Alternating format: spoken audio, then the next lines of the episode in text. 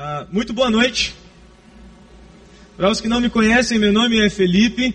Eu sou pastor aqui na Terceira Igreja Batista de Brasília, pastor é, da Juventude, Movimento Área Mais. Onde está esse pessoal aí? Tem gente aqui do Área Mais? Deixa eu ouvir se vocês estão. Eu sempre peço para vocês pronunciarem, porque assim eu me sinto mais seguro um pouco quando eu subo aqui.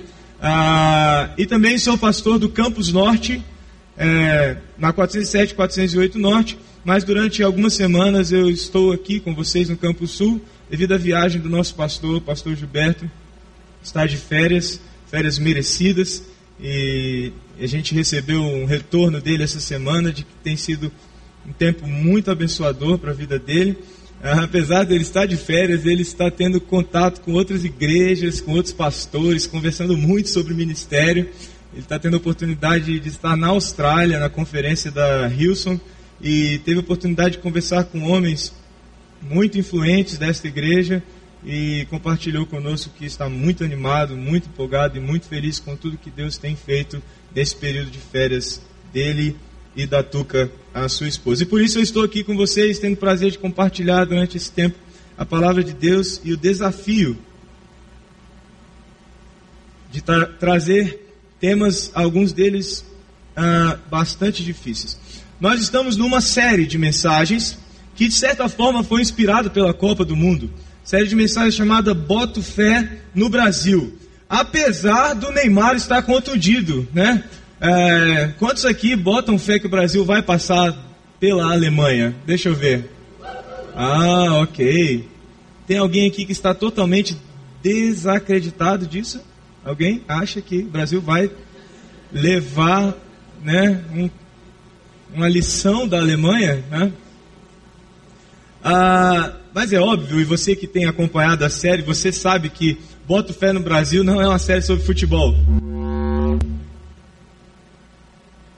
Tudo bem? Vocês estão bem? Ok. Ah, é uma, não é uma série a respeito de futebol. Nós não estamos convidando as pessoas para botar fé na seleção. Nós estamos falando sobre o nosso país, sobre o Brasil, falando sobre os problemas que o nosso Brasil tem, mas ainda assim nos convidando para entrarmos em campo, colocarmos nossa fé em ação dentro do nosso país e aí sim passarmos a acreditar que o Brasil tem jeito, que pode e existe solução para os problemas e para as mazelas do nosso país. E na, no primeiro encontro que nós tivemos aqui a respeito desse tema, eu conversei com vocês sobre a redenção e o que significa redenção quando a Bíblia trata desse tema. Quando a Bíblia fala sobre redenção, a Bíblia está falando sobre restaurar de volta ao ideal todas as coisas. Não, não somente o homem, mas todas as coisas, tudo que foi criado, e tudo que se desenvolveu a partir da criação, as relações, tanto a relação do homem com a criação, como a relação é, do homem com Deus, e dentro da relação do homem com a criação, a relação com o próximo, homem e mulher, homem e homem. A redenção trata-se de trazer de volta ao ideal todas as coisas. Só que o, o desafio para nós é entendermos que a redenção para todas as coisas começa com a redenção da sua vida. E trazendo isso para o nosso contexto brasileiro, olhar para o nosso país e perceber que no nosso país há problemas como corrupção, como descaso a respeito é, da situação é, de desigualdade social, de dificuldade de acesso à educação, às vezes até inacessibilidade à educação em alguns cantos do nosso país, a permanência ainda nos nas fronteiras brasileiras, dentro das fronteiras brasileiras do trabalho escravo. Essas mazelas que estão no nosso país vão ser extirpadas, vão ser retiradas da nossa nação a partir do momento que eu e você nos levantarmos no intuito de colocar aquilo que pregamos como cristão, se você é um cristão, se você não é um cristão, você está tendo a oportunidade de saber isso de nós. E nós cristãos entendemos que se nos levantarmos para agirmos em nome da nossa fé e não simplesmente discursarmos a respeito dela, nós podemos mudar a nossa nação. E para você que não é cristão, se você aceitar a mudança na sua vida, a partir do momento que a sua vida é transformada, a sua vida ganha a capacidade de também transformar tudo que está ao seu redor. Bom, hoje, não vou pedir para você, mas se fosse o caso aqui, se a gente tivesse com tempo sobrando, eu ia pedir para você levantar, se esticar, dar uma alongada, porque hoje o assunto é pesado. Então você não pode fazer isso, mas eu vou dar uma alongada aqui. Pegar coragem, respirar fundo e falar com você sobre o que eu vim falar hoje. Hoje o tema da mensagem é Somos Livres. Eu vou falar com você hoje sobre uma realidade que toma é, os mais diferentes lugares do nosso país. Hoje o Brasil, é, segundo dados que eu obtive com o pessoal do Exodus Cry, está em segundo lugar no ranking mundial que trata do tráfico humano. Perdemos somente para Indonésia. O Brasil hoje é o segundo país no mundo que mais envia pessoas que são traficadas. Seres humanos que são contrabandeados. E deixa eu dizer uma coisa para você: 55% do tráfico humano ao redor do mundo é especificamente para o tráfico sexual. E hoje eu quero conversar com você sobre isso. Escravidão sexual. A escravidão sexual que toma a realidade do nosso país. E a escravidão sexual que às vezes toma a realidade do seu coração. Se você quer ver um país livre da escravidão sexual, nós precisamos ver homens e mulheres que estão sentados ouvindo mensagens como essa, também livres da escravidão sexual que tem dominado seus corações, suas vidas, seu tempo, seu computador e tantas outras coisas. Eu vou ler para vocês alguns números, ok? Esses números, alguns não são muito precisos, porque é difícil você fazer uma pesquisa precisa a respeito de tráfico humano. Não é fácil. Mas o primeiro número que eu vou dar para você já é um pouco assustador. Tão assustador que as primeiras pessoas que eu compartilhei hoje tenderam a não acreditar. Acharam que eu tinha feito a pesquisa ou num Google genérico, ou alguma coisa sem, sem respeito. Mas eu fiz a pesquisa e está é, colocado no site do Exodus Cry, essa, essa organização que veio para o Brasil por conta das pesquisas que fizeram de lá dos Estados Unidos. De 250 a 400 mil crianças estão sendo exploradas sexualmente todos os dias no nosso país. Hoje, domingo, dia 6 de julho, entre 250 e 400 mil crianças foram exploradas sexualmente.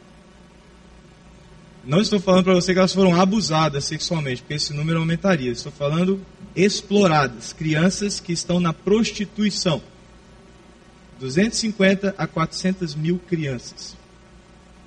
Hoje, ao redor do mundo, nós temos cerca de 21 milhões de pessoas vítimas do tráfico humano. Dessas, 4,5 milhões especificamente são exploradas sexualmente. Em 2006, é uma pesquisa não muito recente, mas é que temos, em 2006, mil municípios brasileiros foram catalogados como detentores de um esquema definido, estabelecido de prostituição infantil. Mil municípios. Viajando por esses municípios, cerca de dois mil pontos de prostituição à beira das estradas do nosso país. 55%, eu já falei isso, das pessoas vítimas de tráfico humano são mulheres e meninas. 98% destas é para o tráfico, são para o tráfico sexual. 600 a 800 mil vítimas do tráfico humano surgem internacionalmente a cada ano. Quase um milhão de pessoas sendo traficadas todos os anos ao redor do mundo. Quero ler outros dados para você. Hoje, nos Estados Unidos, 40 milhões de pessoas acessam conteúdos pornográficos todos os dias. Todos os dias. Só nos Estados Unidos. No mundo, 2,5 bilhões de e-mails com conteúdo pornográfico circulam diariamente na internet. 2,5 bilhões. 25% das buscas na internet são relacionadas à pornografia. 72 milhões de usuários visitam sites pornográficos por ano. Sexo é a palavra número um nos sites de busca. 34, agora respira fundo, respira fundo, se ajeita na cadeira. Vamos lá, segura aí, hein? Vamos lá. 34% das mulheres frequentadoras de igreja já visitaram sites pornográficos. 15% dos usuários habituais de conteúdo pornográfico afirmam que este hábito ganhou proporções em suas vidas que chegam a atrapalhar sua rotina diária. 9,3 milhões de mulheres acessam sites adultos todos os meses. Agora os homens, ajeitem-se nas suas cadeiras. Primeiro os mais jovens. 70% dos homens entre 18 e 24 anos visitaram sites pornográficos no último mês. 66% de homens na casa dos 20 e poucos, 30 e poucos anos são usuários regulares de pornografia. Eu falei que o negócio hoje ia ser meio indigesto. Agora, você pode estar pensando, ok, pastor, você pesquisou.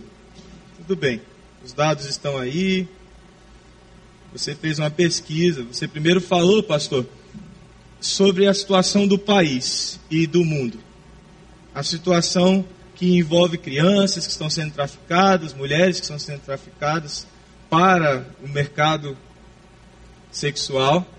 Depois você falou, pastor, de pesquisas a respeito de pessoas dentro das suas casas acessando conteúdos pornográficos. Uma pesquisa é sobre o tráfico humano e tráfico sexual. Outra pesquisa é sobre pornografia e o acesso a esse conteúdo. Ok, eu entendi, mas o que isso tem a ver? O que tem a ver uma pessoa que senta na frente do computador na madrugada e acessa um site pornográfico? O que essa pessoa tem a ver com a criança que é abduzida de dentro da sua casa nos guetos do, de um país pobre? e é levada para um, o desconhecido e usada como um objeto de prazer sexual. O que tem a ver? O que esta pessoa sentada na cadeira, na poltrona, acessando pornografia tem a ver com esta criança? Eu quero ler para vocês, e eu vou pedir um pouco de paciência para vocês hoje. Nós vamos chegar na Bíblia, ok? Mas antes eu preciso que você tenha paciência de me ouvir em algumas coisas anteriores ao que nós vamos tratar na Bíblia. Nos Estados Unidos, os filmes mostram muitos, é, muita violência e especificamente uma violência é, peculiar que nós vemos nos filmes americanos, que apresenta uma figura a qual nós tememos. Tornou-se até uma espécie de arquétipo, assim, de tanto que falam dessa figura, que é o famoso serial killer. Quantos já ouviram falar do serial killer? Alguém nunca ouviu falar? Serial killer é um assassino que mata em série. Eu tenho aqui uma entrevista que foi feita alguns anos atrás com um serial killer chamado Ted Bundy. Alguém já ouviu falar deste nome? Este homem foi considerado um dos mais famosos assassinos em série do mundo e principalmente dos Estados Unidos. Ted Bundy cresceu, se formou em uma faculdade na Universidade de Washington e num determinado período da sua vida ele começou a cometer assassinatos. Os seus assassinatos, assassinatos tinham uma peculiaridade. Ele só assassinava mulheres e antes de assassiná-las, as espancava e as estuprava. E ele fez isso com cerca de 20 mulheres. Pelo menos até onde se sabe, até onde foi possível descobrir. Este homem foi condenado à cadeira elétrica nos Estados Unidos. Mas estranhamente, diante desses dados tenebrosos a respeito desse homem, este homem cresceu em um lar cristão. Este homem cresceu indo regularmente à igreja. Este homem cresceu em uma família estruturada. Ele com quatro irmãos, seu pai e sua mãe. Este homem nunca sofreu um abuso sexual sequer em toda a sua vida. Tornou-se um assassino, estuprador, um serial killer. Como ele chegou a esse ponto? Nascendo numa família equilibrada, tendo contato com o Evangelho, que você hoje está tendo contato, desde criança, nunca sofrendo nenhum tipo de abuso sexual, como este homem chegou à posição de tornar-se um serial killer. Vou ler para vocês a entrevista que foi feita pelo psicólogo James Dobson. Teve a oportunidade de entrevistar Ted Bundy horas antes, Bundy, horas antes de ser executado na cadeira elétrica. E eu vou pedir que você com paciência me ouça. Eu não vou ler, obviamente, a entrevista inteira, mas vou ler trechos que eu julgo que são importantes serem ouvidos por você. Ok? Bom, James, psicólogo, perguntou: como tudo isso aconteceu? Como você se tornou esse serial killer? Vamos fazer um, um retrospecto. Quais seriam os antecedentes desse tipo de comportamento? Você foi criado num lar que você mesmo considera saudável. Você não foi abusado sexualmente, nem física e nem emocionalmente. A resposta do, do criminoso foi: não. E essa é uma parte de toda essa situação trágica. Fui criado numa família maravilhosa, com pais dedicados e amorosos, junto com cinco irmãos e irmãs. Nós, crianças, éramos o centro da vida dos nossos pais. Frequentávamos regularmente a igreja. Meus pais não bebiam, fumavam ou jogavam. Na minha casa não havia nenhum tipo de abuso físico ou briga. Não estou dizendo que era uma perfeição, mas era um ótimo lar, verdadeiramente cristão. Espero que ninguém venha com uma explicação é, simplista, acusando minha família de ser culpada por tudo que aconteceu. Eu é que sei. E estou tentando contar tudo com o máximo de honestidade possível. Quando tinha uns 12 ou 13 anos, descobri a pornografia leve, fora de casa, no supermercado e nas bancas de jornal. Os garotos sempre exploram os arredores e as vias secundárias do bairro em que moram, e no nosso as pessoas jogavam muitas coisas no lixo. De vez em quando eu encontrava uns livros de pornografia pesada, mais explícitos, inclusive revistas com histórias de detetive, etc. Isso é uma coisa que eu quero enfatizar. O tipo mais daninho de pornografia, e estou falando por minha própria e terrível experiência, é aquela que mistura violência com violência sexual. O casamento dessas duas forças, que eu conheço muito bem, produz um comportamento terrível demais para ser descrito. O psicólogo pergunta: Você foi o mais longe possível nessa vida de fantasia? Usando material impresso, fotos, vídeos, etc. E então sentiu a necessidade de ir além para o ato físico? Ted respondeu: Quando você fica dependente e passa a olhar para a pornografia como um tipo de vício, você começa a procurar coisa mais forte, material mais explícito, coisas do tipo mais grotesco. Como todo vício, você sente uma necessidade de algo mais forte, que dê uma excitação maior, até que a gente chega a um ponto de onde a pornografia não passa. Aquele ponto da virada, onde a gente começa a pensar que talvez fazendo aquelas coisas, a gente vai conseguir ter aquele prazer que só indo além da leitura e de assistir é possível ter. Depois que você cometeu o seu primeiro assassinato, qual foi o efeito emocional disso? O que aconteceu nos dias imediatamente após este fato?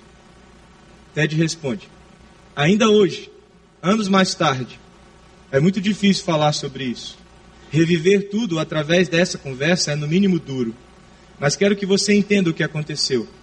Foi como sair de um transe ou de um sonho horrível.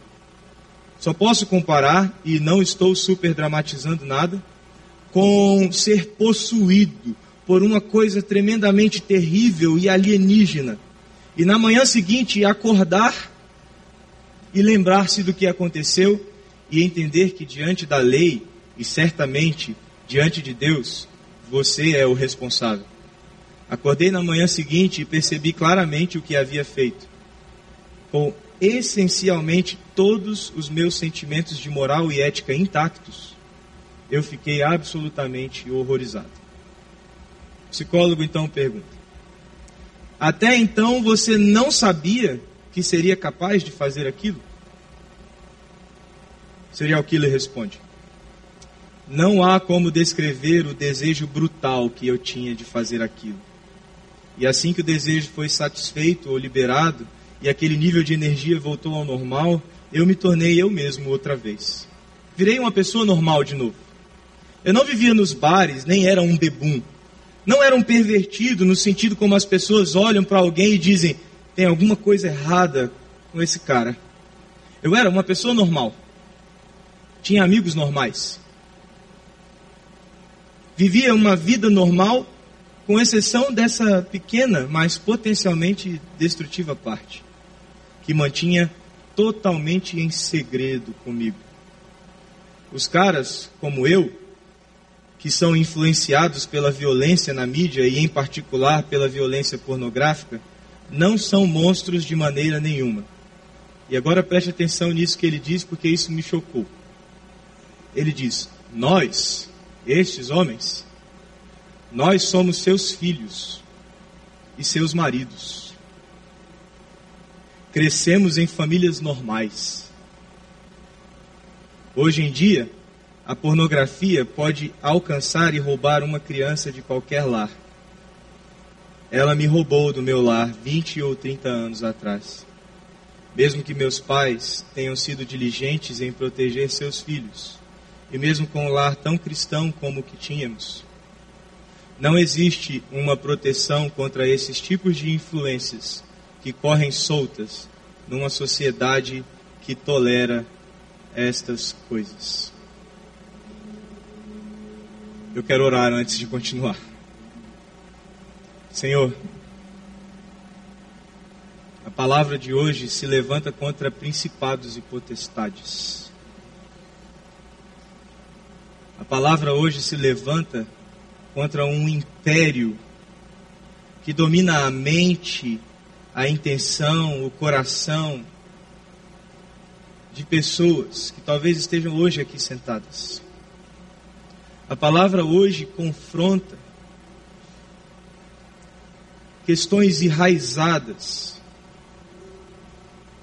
Mas eu creio, Deus, que a tua palavra é espada. E não é qualquer espada. É a espada que divide juntas e medulas alma e espírito. É a espada que vai mais profundo no ser, no nosso ser. Eu peço hoje que o Senhor venha, acima de entendimentos, filosofias, argumentos humanos, o Senhor venha com poder. Porque o Evangelho não é filosofia, não é ideia, não é argumento. O Evangelho é o poder de Deus para a salvação de todo aquele que crê. E hoje eu invoco, Deus, humildemente invoco este poder sobre a minha vida, através da minha vida, sobre a vida desses queridos que estão aqui, em nome de Jesus. Amém. Abra sua Bíblia no Evangelho de João. Evangelho de João, capítulo 8. Nós vamos entrar em uma cena. Uma cena que, para os que são aqui da terceira igreja, ou que se tornaram-se frequentadores desta igreja desde o segundo alto de Páscoa, nosso musical, foi, ficou uma cena um tanto conhecida. Você vai perceber isso quando você descobrir que cena é essa lendo o texto. Mas é uma cena que é conhecida de muitas pessoas, até os que não são assíduos de igreja ou assíduos leitores da Bíblia. É uma cena conhecida, uma cena famosa, porque quem protagoniza esta cena é Jesus, e o que ele faz nessa cena é extraordinário, é genial, é transformador, é vira o mundo e a cabeça das pessoas ao redor dele de cabeça para baixo, com uma simples atitude. Nós vamos entrar no capítulo 8 do Evangelho de João. Se você puder abrir, abra. Se você não puder, você pode acompanhar aqui.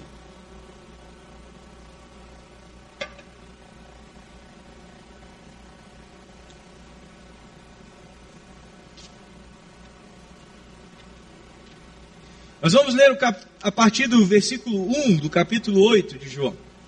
Jesus está vindo desde o capítulo 7 em um contexto. O seu contexto é um contexto de conflito com quem? Para você que é acostumado com Bíblia, com quem Jesus vivia conflitando, confrontado?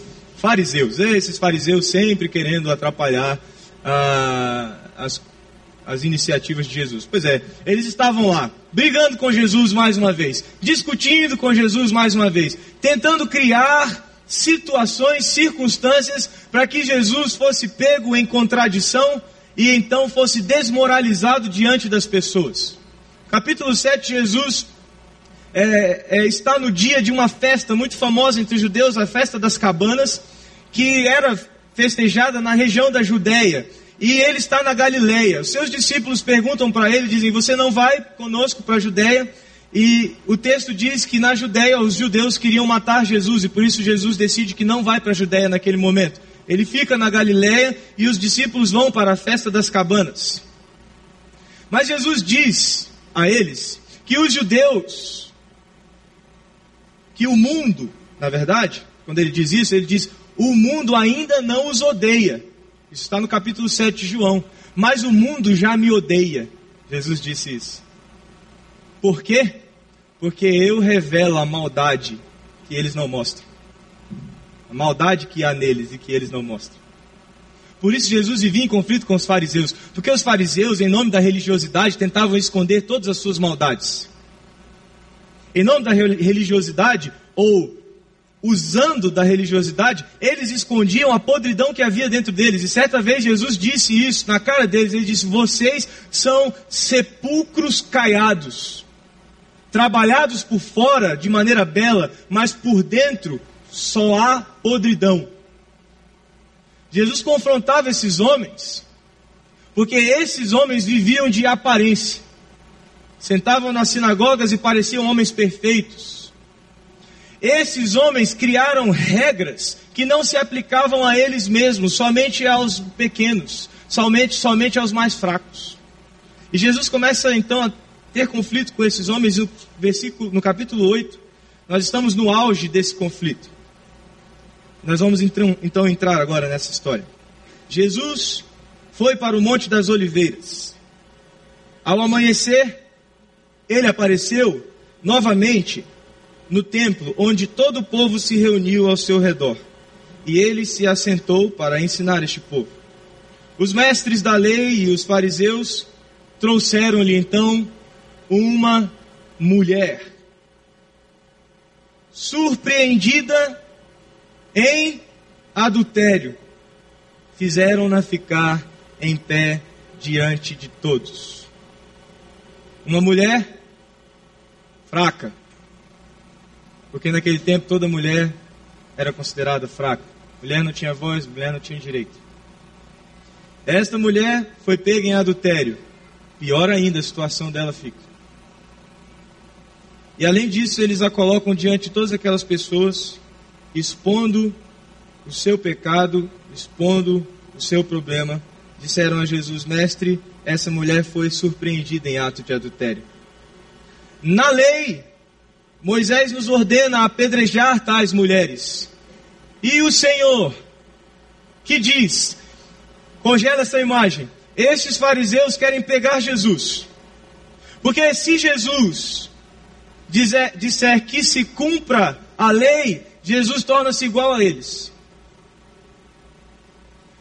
Se Jesus disser, não mate essa mulher, Jesus está indo contra a lei dos judeus. E ele, como judeu, não podia fazer isso. Como você solucionaria esta questão? Não é uma boa armadilha?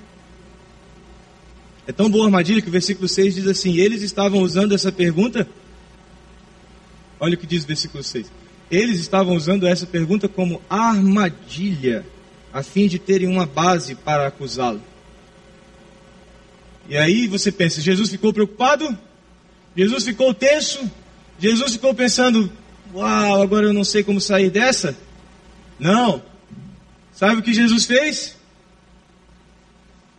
Inclinou-se e começou a escrever no chão com o dedo. Ele se inclinou, começou a escrever.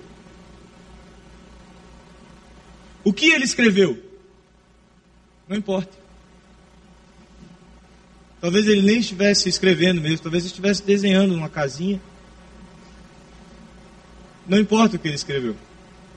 Importa é que diante dessa questão, Jesus inclinou-se e foi escrever no chão, sabe por quê?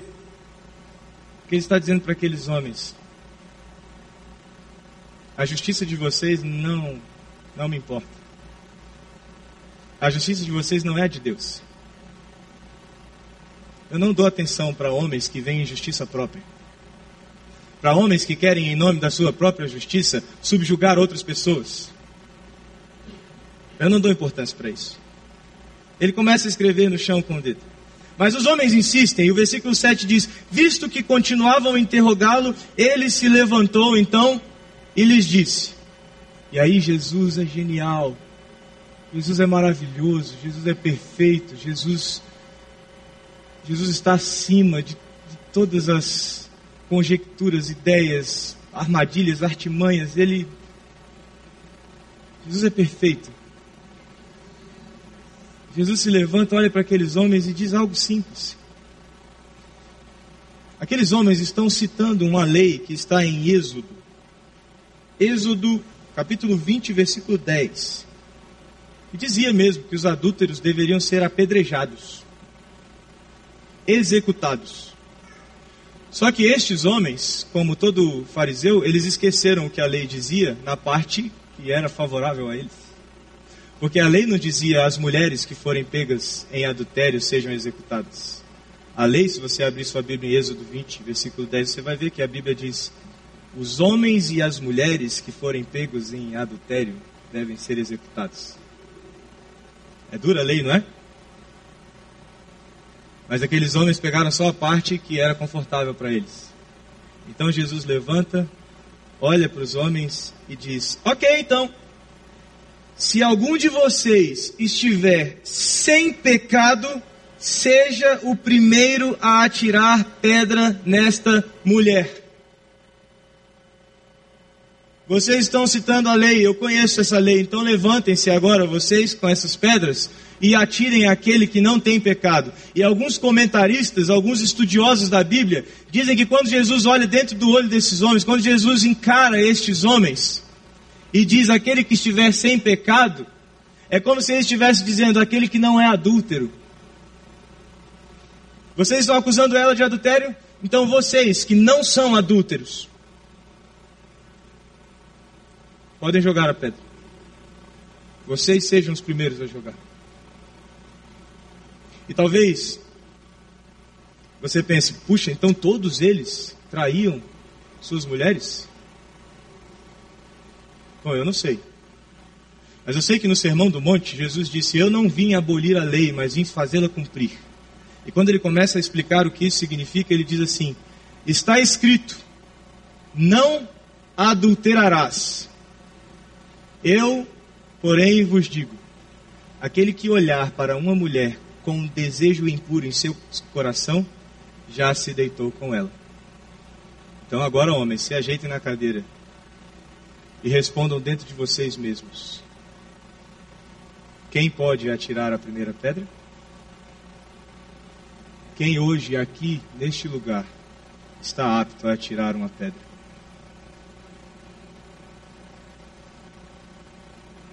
Aqueles homens estavam querendo oprimir, estavam querendo matar uma mulher por conta do seu pecado. Mas eles mesmos não percebiam que eles eram escravos do pecado que queriam usar como argumento para matar uma mulher. Depois que Jesus diz isso, no versículo 8 diz: Inclinou-se novamente e continuou escrevendo no chão. Os que ouviram foram saindo, um de cada vez, começando com os mais velhos. Jesus ficou só, com a mulher em pé diante dele. E agora a cena libertadora a vida dessa mulher e a cena libertadora hoje para a sua vida. O pecado dessa mulher estava exposto. A humilhação dela estava diante dos olhos humanos. E hoje eu não vim aqui fazer o mesmo, expor você diante dos olhos humanos. Eu vim simplesmente fazer você perceber que você já está exposto, exposto diante dos olhos de Deus. Mas Deus não te olha como um homem olha. Deus não enxerga você como um fariseu enxerga. Deus não tem pedras nas mãos esperando que você se revele como aquele que está debaixo de uma escravidão de pecado. Deus não olha para você sentado em frente ao computador, acessando os conteúdos pornográficos que a partir de então dominam a sua mente. E estudiosos dizem que uma imagem pornográfica leva cerca de sete anos para ser apagada dos registros neurais de uma pessoa normal. Quando você está sentado diante do conteúdo pornográfico, Deus não está com pedras olhando para você, esperando você se levantar para Ele te matar. Quando você está sentado, onde quer que seja, se escravizando debaixo deste jugo, deixando-se ser escravo e colocando em risco muitas pessoas ao seu redor, seus filhos dentro da sua casa, ou crianças que você nem vê no site, mas que estão sendo escravizadas pelos mesmos que financiam o site. Quando você está lá, está só você e ele. Como estava esta mulher e Jesus. Então Jesus pôs-se de pé e perguntou a esta mulher: Mulher, onde estão eles? Ninguém a condenou? E a resposta dela foi: Ninguém, Senhor, disse ela. Jesus desfaz todo o estigma que destrói a vida de uma pessoa. Naquele momento, Jesus estava dizendo para aquela mulher: Você não será mais estigmatizada por ninguém. Hoje eu te liberto da opressão a qual você foi submetida por estes homens e outros? Onde estão aqueles que estigmatizavam a sua vida? Não estão mais aqui, porque eu vim libertar você. Então Jesus declara a ela: Eu também não a condeno. E quando ele diz isso, ele resgata a relação ideal a relação ideal entre o homem e Deus, entre aquela mulher e o seu Salvador. Ele está dizendo, mulher, o pecado mancha nossa relação. O pecado traz dano à relação de Deus contigo, à minha relação contigo. Mas hoje, mulher, eu restauro a sua relação com Deus. E é isso que Jesus veio fazer no mundo restaurar a sua relação com Ele. E não há escravidão que não possa ser quebrada pelo poder de Jesus. Não há correntes na alma que não possam ser desfeitas pelo poder do Cordeiro que tira o pecado do mundo. Não importa quão escravo, quão viciado você seja, debaixo deste jugo, desta sujeira chamada pornografia, que financia o abuso e o tráfico de crianças ao redor do mundo, de mulheres.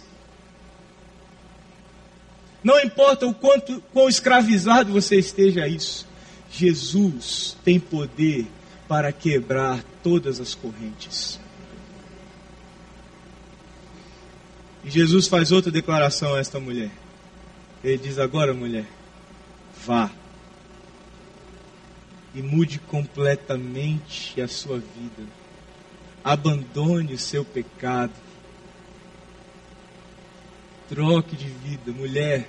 Você agora não está mais debaixo do jugo de homens você não está mais, mulher, distante de mim.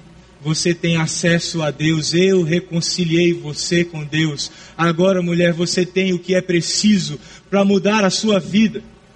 E hoje é o que eu apresento diante de você. Você quer mudar a vida de um país, você quer mudar a vida de uma nação, você quer acabar com as mazelas que tomam as ruas da nossa cidade, com prostitutas, travestis, garotos de programa esta redenção das ruas, esta redenção do Brasil, esta redenção da internet, essa redenção do mundo, começa com a redenção do seu coração. Começa com a sua escolha de dizer: Eu não vou mais me subjugar a isso. Eu não vou mais aceitar isso na minha vida. E quando você for liberto disso, você poderá ser instrumento de libertação disso na vida de outras pessoas, como eu estou sendo hoje. Porque está diante de vocês alguém que não é nada diferente de vocês. Alguém que também já subjugou-se à escravidão dessas, dessa sujeira. Vocês não estão ouvindo um homem santo e perfeito, vocês estão ouvindo um homem pecador, mas restaurado. E você pode ser também. Você pode não ser somente livre, liberto do que hoje te escraviza, mas você pode se levantar hoje como um instrumento de libertação para aqueles que estão escravizados. A redenção de tudo começa com a redenção da sua vida. A libertação dos escravos começa com a libertação do seu coração. Jesus libertou esta mulher e hoje, hoje pode libertar você. Por fim, eu quero terminar como tem terminado todos os nossos encontros. Faça no Brasil e em qualquer lugar deste planeta, com qualquer pessoa, o que Jesus fez por você. Você que talvez esteja ouvindo no seu coração, no seu ouvido, alguém dizer: Não acredita nisso não. Você não é capaz de ser livre disso. Não acredita nisso. Continua do jeito que está. É bom. Não abra mão desse prazer, não abra mão disso. Você não dá conta. Para. Não aceita isso para sua vida. Não faz esse compromisso. Não quebra essa corrente. Essa voz não é de Deus. Esta voz não é a sua consciência. Essa voz é de alguém que é chamado de inimigo da sua alma. Mas essa voz vai se calar hoje na sua vida em nome de Jesus. Uma mulher, se você abrir o primeiro capítulo do Evangelho de Mateus e ler a genealogia de Jesus, você vai ler sucessivos nomes. E se você for incauto, você não vai dar muita importância para isso, mas lá no meio desses nomes existe o nome de uma mulher. Uma mulher chamada Raabe. Sabe quem era Raabe?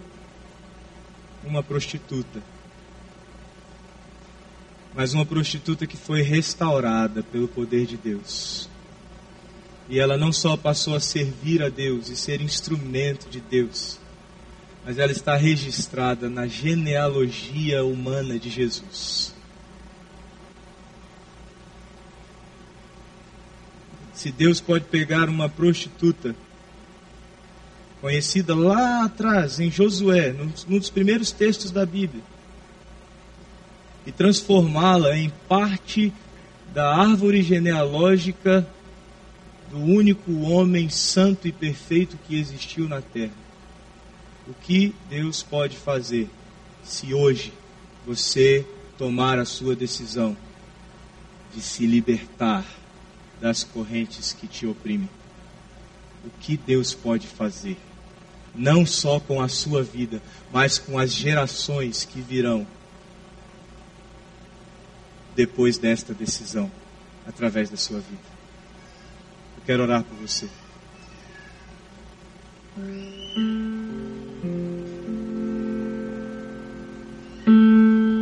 Senhor, o Senhor sabe com quanto temor hoje eu venho diante desses queridos aqui falar algo tão duro, tão pesado eu não venho como alguém que apresenta perfeição, mas simplesmente como alguém que aceita a tua ordem de pregar o que precisa ser pregado. Não venho como alguém que em si tem toda a autoridade, mas venho como alguém que abriu mão de qualquer possibilidade de ter autoridade em si mesmo para receber toda a autoridade dada por ti, Senhor, para falar o que eu falei. Não falo em meu próprio nome, mas falo em nome de Jesus aqui nesta noite. E eu sei que quando nos levantamos em teu nome, mortos ressuscitam. Doentes são sarados, aprisionados são libertos quando falamos em Teu nome, Senhor. E hoje, em Teu nome, eu venho aqui quebrar potestades e principados, desfazer enganos, quebrar correntes e cadeias, e tornar cativos em homens e mulheres libertos pelo sangue do Cordeiro.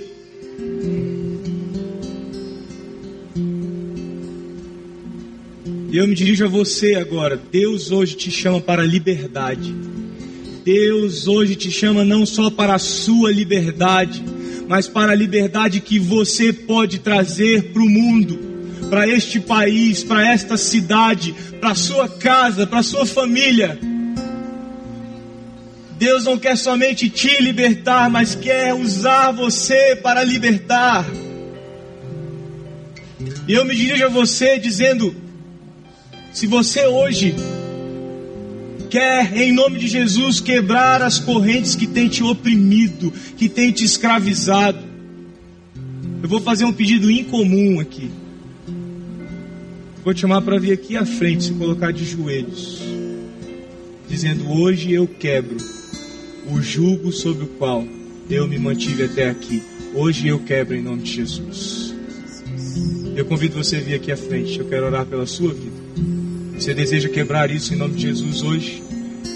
Você deseja quebrar isso em nome de Jesus hoje? Vem aqui. Todos de olhos fechados, você não precisa abrir seus olhos. Não precisa haver constrangimento. Você deseja vir aqui à frente e quebrar as correntes que têm dominado o seu coração. Quero orar pela sua vida. Venha sem medo. Esse não é lugar de julgamento, isso é lugar de libertação. Amém. Deus te abençoe. Venha. Eu sei que tem gente para vir aqui. Venha sem medo. Venha sem medo. Deus quer fazer algo na sua vida. Deus quer te libertar hoje. Não deixe essa voz que diz para você desistir, não acreditar, ganhar. Não deixa isso ganhar o seu coração. Você veio hoje aqui porque Deus quer libertar a sua vida. Você veio hoje aqui porque Deus vai mudar a sua história, como mudou a história daquela mulher, quando ouviu das, dos lábios de Jesus: Vá, mulher, e abandone a vida que até hoje foi a sua vida aquela vida não será mais a sua vida. Hoje se estabelece uma nova vida. E hoje esse mesmo Jesus está aqui, dizendo: Hoje eu estabeleço na sua história uma nova vida, uma nova caminhada. Feche seus olhos, não olhe, não olhe. Nada do que está acontecendo aqui interessa a você. Interessa somente a essas pessoas e ao Deus que está as libertando.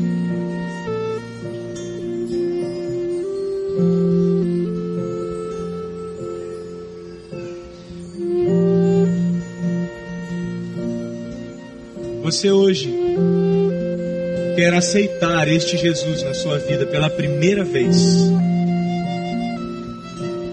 como aquele que pode te libertar. Quero convidar você a erguer uma de suas mãos, dizendo: Hoje eu quero Jesus em minha vida. Hoje eu quero Jesus em minha vida como libertador, como meu libertador. Você deseja isso? Só erga uma de suas mãos para que eu veja posso orar por você. Alguém assim deseja fazer esse compromisso? Amém. Deus te abençoe. A mais alguém? Amém. Deus te abençoe. A mais alguém? A mais alguém? Senhor, veja, pessoas estão com suas mãos erguidas, pessoas estão com seus joelhos dobrados aqui, pedindo: Deus, vem sobre nós e nos traz libertação. Quebra, Deus, as correntes. E Deus, eu reconheço, Pai que essas correntes são difíceis de ser quebradas, mas não há impossíveis para ti. E a boa obra que o Senhor começa, o Senhor é fiel para completar. Então completa a obra desses queridos que corajosamente, humildemente se ajoelharam na tua presença. Mas contempla também porque a tua graça é superabundante. Contempla também aqueles que mesmo constrangidos por constrangimento não vieram aqui à frente mas em seus corações desejam a mesma libertação que o Senhor concede a estes. Concede também libertação a, a esses que estão sentados aí, desejando a mesma libertação. O Senhor é bom, o Senhor é fiel, o Senhor é misericordioso e não é um ato que vai tornar alguém digno de ser liberto, mas é a ação do teu Espírito no coração daquele que crê. Então hoje opera nesses corações e traz libertação aqueles que desejam, Deus, aqueles que aqui oram e dizem: Jesus, eu quero esta liberdade para a minha vida. Que a tua fidelidade, Pai, se revele nesta noite. Continue de olhos fechados. Você que veio de joelhos pode se levantar. Deus abençoe a sua vida. Continue de olhos fechados. Você pode voltar para o seu lugar. Senhor, hoje nós reconhecemos a tua santidade, a tua perfeição. Jesus, nós não estamos aqui para falar desta igreja, desta religião, de ideias ou filosofias. A única coisa que queremos é viver Jesus, expressar Jesus. E esta noite, queremos que o teu nome seja engrandecido em nossos corações, para sairmos daqui e engrandecermos o nome de Jesus onde estivermos. Em teu nome nós oramos. Amém.